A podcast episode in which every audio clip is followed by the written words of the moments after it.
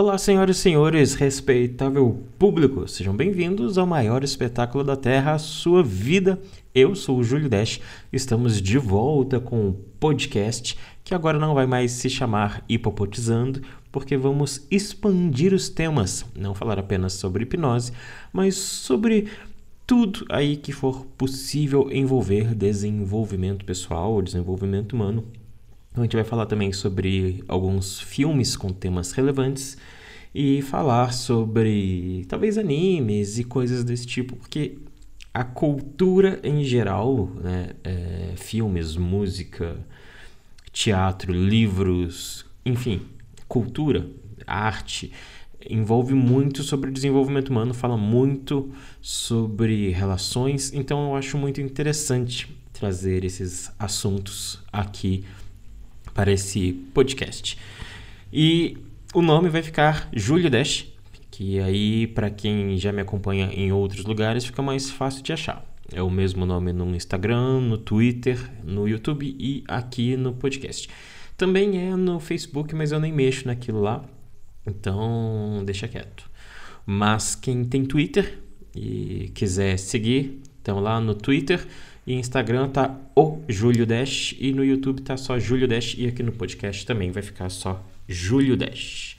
Enfim, já que falamos aí sobre redes sociais, vamos entrar no assunto principal de hoje, que é o dilema das redes. Esse documentário que foi lançado aí mais ou menos há três semanas atrás, um mês, eu acho que foi no comecinho de outubro, pela Netflix e traz é, depoimentos de desenvolvedores de software, desenvolvedores de sistemas, criadores é, de diversos, é, de diversas plataformas como Facebook, Instagram, YouTube, falando sobre como as redes sociais manipulam e influenciam as pessoas, os usuários, né? Eles fazem ali até uma menção que é, é uma frase até antiga, né, dizendo que só existem dois tipos de profissional no mundo que tratam seus clientes pelo nome de usuário, que são os traficantes e as redes sociais.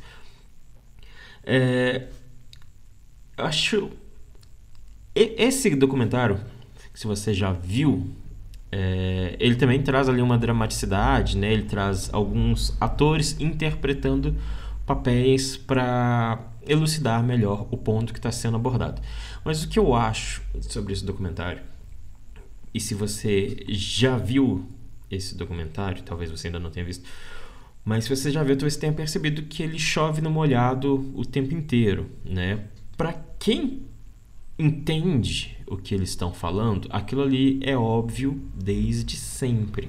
Desde que você começa a usar uma rede social e você faz uma pesquisa sobre qualquer coisa no Google e logo em seguida isso começa a aparecer anúncios e anúncios dentro da plataforma com base em, em produtos que você esteve pesquisando ou referente a pessoas que você curte, né? Se você curte uma determinada marca, fica aparecendo anúncios dela para você. Se você faz uma pesquisa, inclusive até há algumas semanas eu fiz uma postagem no Stories do Instagram stories. É, se bem que agora tem vários stories em, em outras plataformas. Mas no, no story do Instagram, comentando que eu fiz uma piada numa postagem de um amigo meu ele falou lá alguma coisa sobre, sobre investimento em, em, em, em marcas de garantia e eu brinquei, falei assim, ah, devia investir na Johnson Johnson, porque eles fazem tanto camisinha quanto fralda, então eles estão ali se garantindo no mercado, independente de qual seja a vontade do, do cliente, inclusive se um produto falhar, ele te garante o outro. E eu saí do Facebook é, eu entro raramente, mas aí eu saí do Facebook, passou um carro. Aqui, cês, quem me acompanha já sabe que a gente tem esse pequeno problema. Minas Gerais é povoada por um bando de cuzão que tira o cano de, tira ali aquele redutor de, de ruído do cano de descarga, um pessoal que gosta de fazer barulho. É um bando de cuzão, enfim. Nem sei se pode falar isso no podcast, não sei se o Spotify corta. Mas é, apareceu para mim logo em seguida que eu recarreguei ali a, a, a página. Meu perfil pessoal ainda uso raramente, mas eu uso. É, página comercial que eu não, não uso. Mas começou a aparecer propaganda de Johnson Johnson para mim, porque eu fiz uma piada e eu não marquei a, a, página, eu não coloquei link, eu não coloquei o URL. Eu ainda escrevi Johnson Johnson errado, eu troquei o H. Eu coloquei o H no lugar errado. Mas começou a aparecer propaganda deles para mim. Então, assistir o Dilema das Redes, é, é, para mim, foi chovendo molhado. Tudo que eles estavam falando ali, é, lógico que eles colocam uma dramaticidade a mais, e aí eu não estou falando da dramaticidade das interpretações dos atores, mas das falas das pessoas que estão dando depoimento ali. É, tem até um, um, um, tom muito pesado, né, pós-apocalíptico quase, e na verdade não é tão exagerado assim, porque dá para se ter realmente essa impressão de que as coisas estão indo cada vez para um nível pior. Mas assim, para quem já entende aquilo, é óbvio que as coisas estão, são desse jeito. E para quem nega aquilo, não importa que aquelas pessoas vão vir e vão falar isso. Todas as pessoas que são influenciadas negativamente pelas redes sociais, as quais eles comentam ali, a galera que acredita no terraplanismo, é a galera que, que elege candidatos que estão manipulando notícias, né? Ali eles mostram tanto o, o Trump nos Estados Unidos quanto o Bolsonaro no Brasil, são pessoas que se favoreceram muito com fake news e pessoas que ainda se favorecem com fake news, com manipulação de dados e, e tudo esse tipo de coisa. Falar para essas pessoas é. sei lá, é, não adianta, porque essas pessoas já compraram todo um discurso contrário. São pessoas que se vangloriam muito de se acharem inteligentes, de se acharem que descobriram é, uma grande verdade universal por é, ir contra o senso comum, sendo que o senso comum se baseia em estudos científicos e evidências. Uma das redes, ele é, é interessante de se assistir para você ter uma comprovação da sua própria dedução, da sua própria opinião. E não ficar só na base do ah, eu sempre achei que era assim. Então você passa a saber, ok, realmente é assim. Mas isso vai mudar a forma como a gente lida com redes sociais? Basicamente não. Porque nós dependemos, de certa forma, né? dependemos de qualquer modo de falar, que você pode viver sem redes sociais. Mas é, uma vez que você faz uso das redes sociais, uma vez que você usa elas para se comunicar, elas, é, elas, você depende delas. Você depende de como ela é e independente de como as pessoas vão colocar ali é, as plataformas, você só tem duas opções: ou você usa ou você não usa. Você pode usar menos, é, você pode usar de formas um tanto quanto diferente, por exemplo, ah, vou usar o Instagram só para seguir pessoas, não vou postar fotos, ou vou usar o Instagram só para postar fotos, não vou seguir pessoas, ou vou usar só para conversar com as pessoas pelo Messenger.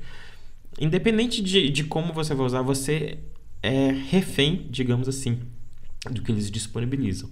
Então, por mais que tenha esse discurso do ah, deveria ser feito assim, deveria, mas não vai ser. Não é a gente que decide, são as empresas que decidem. O governo não vai interferir, porque para o governo é muito mais interessante continuar recebendo milhões e milhões de impostos deles do que eles simplesmente virarem e falar assim: ok, se você quer que eu mude aqui, eu vou mudar a sede da minha empresa para outro lugar e você vai parar de receber impostos.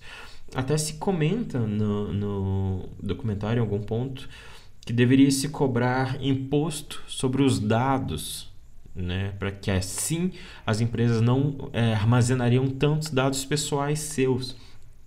Mas sinceramente, era o quanto vai se taxar sobre isso? Seria ridículo para uma empresa. Ela ia colocar ainda mais anúncios para você, ela ia mudar alguma forma, ela ia fazer com que você usasse ainda mais a plataforma para poder compensar esse suposto imposto. Então, o, o dilema das redes é interessante para validar a sua opinião, mas ele é meio que irrelevante de um ponto de vista transformador. Não é um documentário aí que vai ficar marcado na história de como abriu os olhos das pessoas. É, nem acho que vai ser um documentário que vai ficar ao longo da história como ficou Zeitgeist, né? É, Zeitgeist foram três partes, é, Tiros em Columbine, é, alguns outros documentários do, do Michael Moore, como Fahrenheit, que fala sobre, sobre o 11 de setembro. Então, assim, é, a, a, Netflix ela tem trabalhado muito nessa produção, e aí é um ponto que eu acho contraditório do documentário, que ele fala sobre o tempo que a gente gasta nas redes, o tempo que a gente passa consumindo coisas e, e meio não vivendo uma vida real. E esse documentário ser produzido exatamente pela Netflix, que é uma plataforma que produz, produz, produz conteúdo, investe pesado em propaganda, inclusive propaganda dentro do YouTube, dentro do Instagram, dentro do Twitter, dentro do Facebook e dentro de diversas outras plataformas. Que a Netflix quer que você vá para dentro dela, que ela quer que você assista filmes, que você maratone séries. Por quê? A Netflix não, não exibe anúncios diretamente, né? Ela ganha de você ali uma assinatura e não te oferece anúncios dentro da plataforma. Isso diretamente, porque indiretamente em um filme que ela produz entra um patrocinador, entra, né, entram anunciantes. Você vai ver ali alguma cena, vai entrar é, alguém tomando uma Coca-Cola, alguém comendo um sucrilhos, alguma coisa. Isso é propaganda. Isso está pago para estar ali dentro. Então, a Netflix ela age é, de uma forma um pouco diferente, né? porque ela não é uma rede de relacionamento como é o Facebook, mas ela age da mesma forma como uma como uma dessas empresas que quer que você fique mais tempo ali consumindo o que eles fazem e vai te mostrar anúncios e diversos ou, outros conteúdos que vai fazer com que você continue pagando para estar ali, que você compartilhe as, as séries que você gosta, né? É, quando você vai lá e fala sobre, por exemplo, aqui o que eu estou falando sobre esse documentário, eu estou fazendo uma propaganda gratuita para Netflix e você pode muito bem, é, se você não for adepto da pirataria, você pode muito bem pensar, ah, isso aí parece interessante ir lá e se você não tem uma conta, fazer uma conta de um mês gratuita, assistir esse documentário, assistir outras coisas nesse mês, pensar, nossa, esse produto é bom, vou anunciar. Então, quando a gente compartilha sobre séries, sobre filmes, sobre documentários que estão dentro da Netflix, nós estamos fazendo uma propaganda gratuita para a Netflix, que é a intenção deles, que você entre, você fique lá, e você consuma, consuma, consuma, consuma. E aí eles vão colocar esses anúncios. Eles não são tão diferentes do Facebook ou do próprio YouTube, né, que é o mais próximo seria isso. O YouTube seria essa plataforma de vídeos.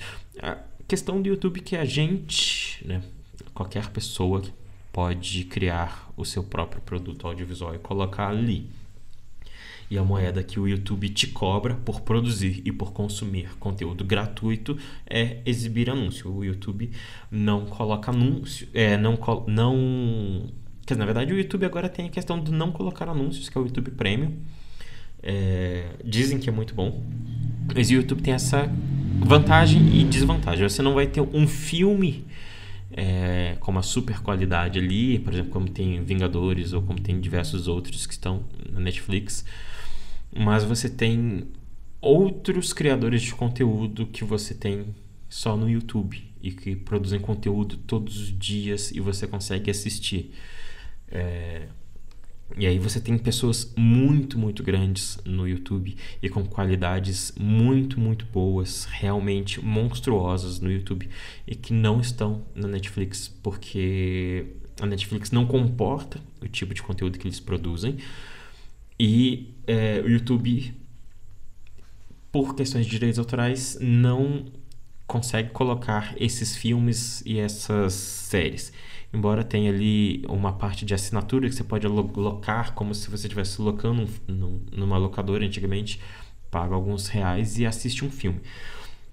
Mas fica assim, a Netflix traz esse documentário como se fosse uma coisa super reveladora, super diferente e fosse abrir os olhos das pessoas, mas ela faz isso com o intuito de gerar propaganda para ela, levar pessoas para consumir o produto delas.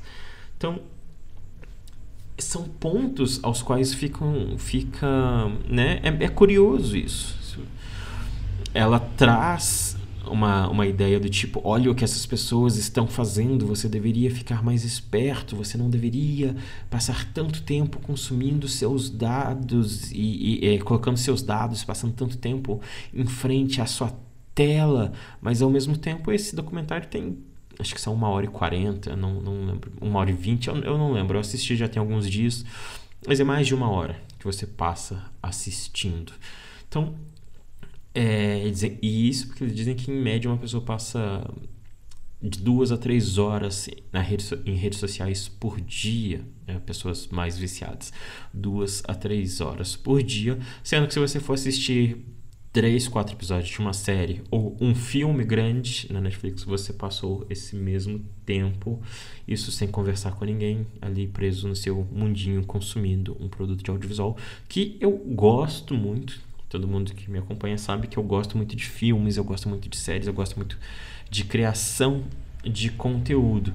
Então eu não tenho nenhum problema com que essas redes façam esse tipo de coisa, porque se você cria uma empresa, você precisa ter lucro, você precisa pagar funcionários e tudo mais. O, a questão é muito mais em cima desse documentário que eu acho que ele realmente não traz nada de novo. E além de não trazer nada de novo, ele usa da mesma estratégia a qual ele critica. Então ele critica a forma como as outras os outros sites, as outras plataformas trabalham, mas ele está fazendo basicamente a mesma coisa com você. Então, basicamente é isso. Se você ainda não assistiu o Dilema das Redes, é, eu acho que vale a pena assistir, embora não seja algo que vai mudar a sua vida, mas pelo menos você vai ter um pouco mais de dados, um pouco mais de validação dos seus argumentos em cima disso. É, é, um tanto chatinho até, eu achei, assim, tem coisas relevantes, coisas interessantes, mas em geral é meio chatinho, assim. Mas fica aí, eu acho que tudo que é informação e é relevante, é válido, caso você seja uma pessoa passa muito tempo em redes sociais, pelo menos para você saber o tipo de dados que eles estão armazenando e como as propagandas são voltadas, influenciadas é, para você. E o que, a única coisa que eu, acho, que eu achei relevante é a forma como a construção de notificações é criada com base no tempo em que você passa acessando ou não. Acho isso. Acho, essa para mim foi a única coisa interessante. Eu falei assim, ah então é por isso que se eu ficar dois, três dias sem entrar no Facebook, começa a aparecer notificação de uma pessoa que curtiu foto de outra pessoa. É meio para eles forçarem eu entrar ali na, na rede social. Beleza. É meio que óbvio. Mas eles explicam isso mais direitinho lá no. no... Esqueci, documentário. Nesse documentário. Enfim, esse foi o primeiro podcast aí desse retorno. Vamos ver de quantos em quantos dias sai, porque eu ainda não tenho uma ideia. Mas pelo menos um por semana a gente vai postar aqui. E eu vou anunciar em especial no Twitter, que eu acho mais fácil de colocar isso no Twitter, e no grupo do Telegram, o Hipopotizando, né, que eu ainda faço parte. A gente ainda fala um pouquinho sobre hipnose às vezes, mas se você não faz parte, arroba hipopotizando e no Twitter o Julio Dash. E enfim, se você quiser fazer parte desse dilema das redes me seguindo, fica aí à vontade. Valeu, falou, até a próxima. Tchau.